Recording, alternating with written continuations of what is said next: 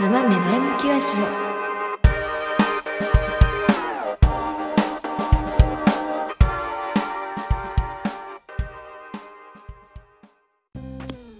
今日はいろいろと切羽詰まっているので 作業をしながらの録音収録となります。なんでね途中で話が飛んだり止まったりするかもしれないですけどそこはちょっと温かい生温かい目で 見ていただければなと思うんですけども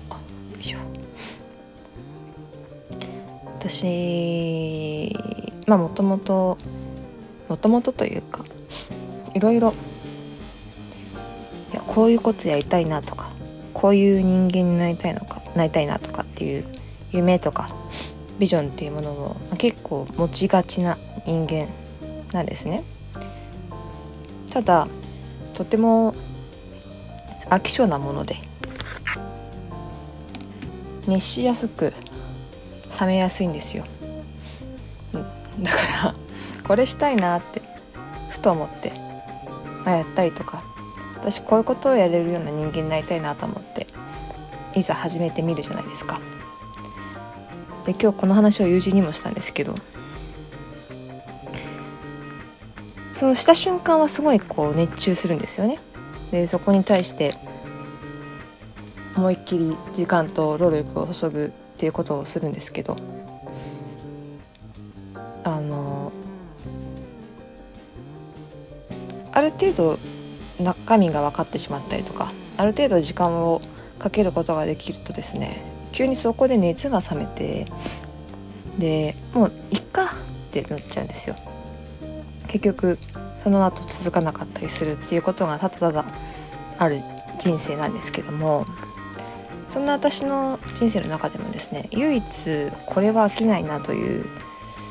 趣味というか夢的なものがありましてそれがですね、まあ、音楽なんですね。で、まあ、その音楽って、まあ、私にとっては、ま、夢というよりもかなり身近なもの生活に根付いているものの一部なんですけど、ま、それそのね音楽っていう媒体を使ってまあこれまで人の感情に触れてくるとか人の感情を動かすみたいな、えー、活動をちょくちょくしてきててでまあこれって、まあ、もちろん私別にね他に SE っていう、まあ、お金を稼ぐ本職はもちろん持っていますけども音楽というね媒体も自分のライフワークの一つなんじゃないかなと思いながらこの約社会人の5年ぐらいですかね。まあ大学の頃からも思ってましたけどまあこれが私のライフワークになるんだろうなと思いながら約27年間。まあそんなね生まれてすぐそんなこと思ってないですけど。約まあね20年ぐらいかな思っててで大学の時もね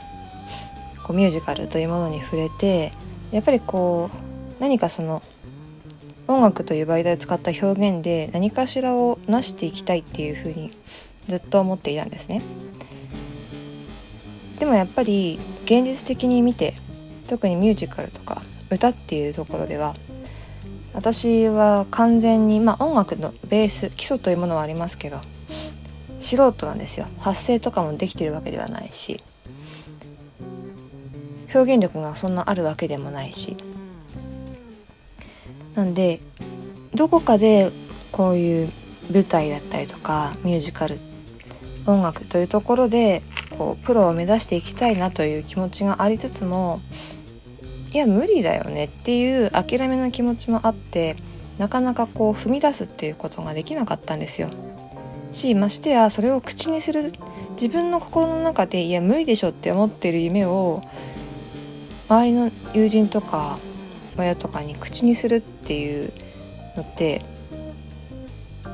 恥ずかしいし怖くてできなかったんですよね。なんでやりたいと思っても全然こう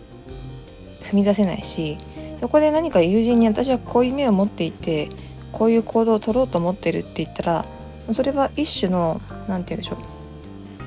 う。まあ実現に向けた口約束的なところがあるので行動に移さざるを得ないみたいな状況を作れると思ったんですけどそのね話すっていう伝えるっていうことができなかったので結構やりたいと思っていても結局夢がなあなあな状態で終わってしまうっていうことは多々あって。でそれで大学時代を終えてで社会人になって。で社会人になってもなんとなく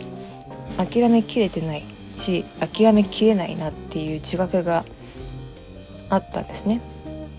だから、まあ、こうやってポッドキャストっていうね違うまあ音楽ではないですけど違う媒体でこう発信をしたりとか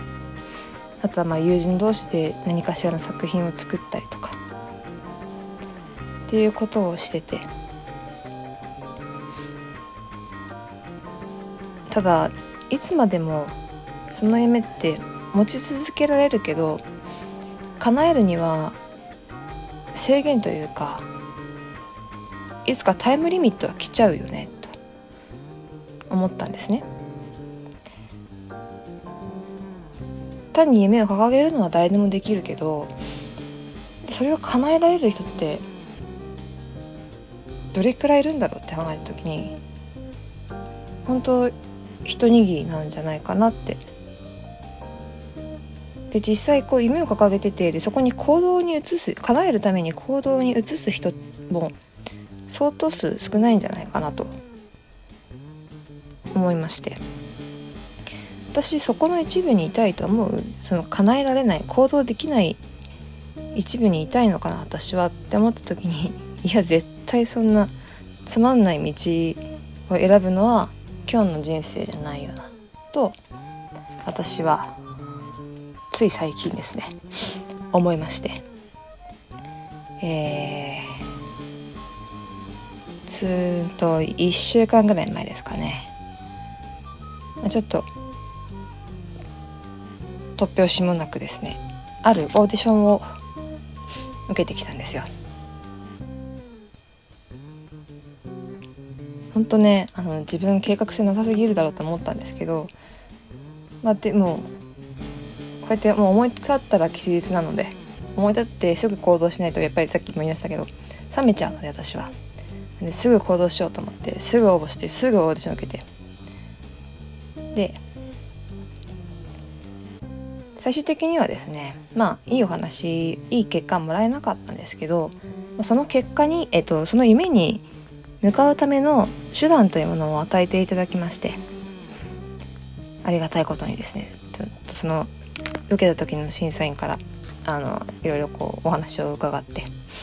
こういう道もあるよっていうふうに提案をしていただいて正直不安なところもありますけどせっかくの人生一度きりですからね何もチャレンジせずに終わるっていうのはやっぱりつまらないなと思ってえー、まあ、そのお話を受けるということが決まりまして。あのー、夢って本当に行動ありきで叶うものなんだよなっていうのは改めて実感しました。今回の体験を終えて。あんまり詳しいことはまだ公言できないんですけど、まあ、決まり次第ねまた決まり次第っていうかもう OK が出次第また皆さんに公表したいなと思ってるんですけど自分にねこういうことしたいとかこういう人間になりたいって思うのは勝手なんですよ正直ね。勝手だし勝手あの思う存分描いてくれと。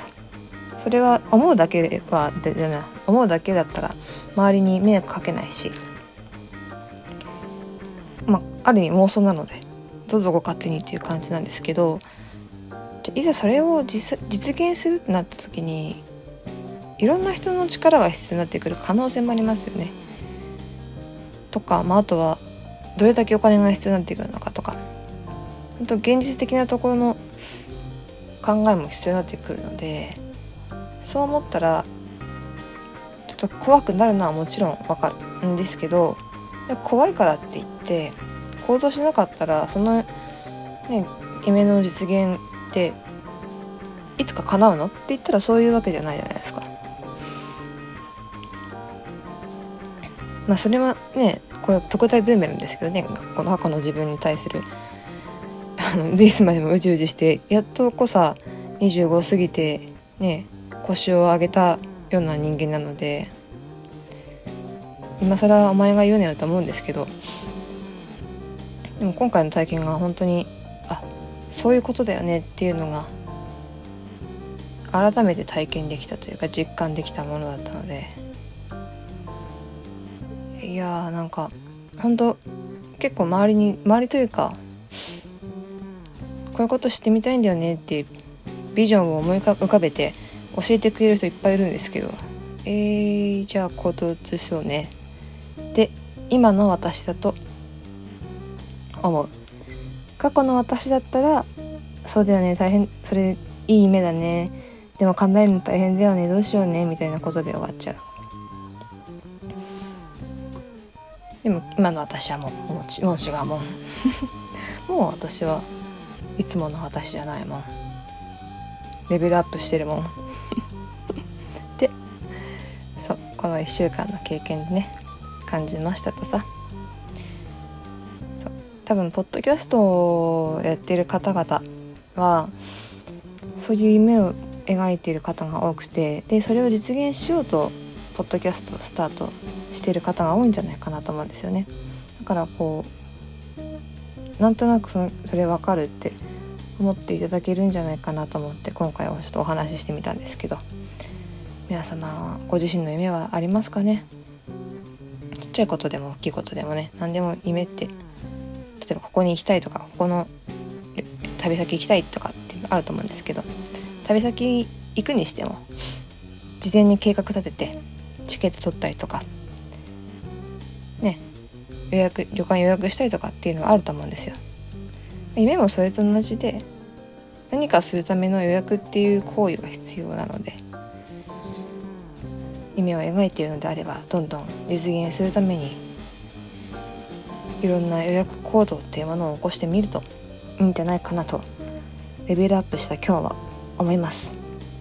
はいということで本日もお聴きいただきましてありがとうございました。当番組へのご質問ご意見ご感想またお悩み相談ですね。は概要のフォームあるいはち、え、Twitter の DM あとは「ハッシュタグ #7 ラジ」ラジはカタカナでつぶやいていただきますと私見に行きますので是非ともよろしくお願いいたします、はい、ということで本日も誠にありがとうございました。またお会いしましょう。バイ。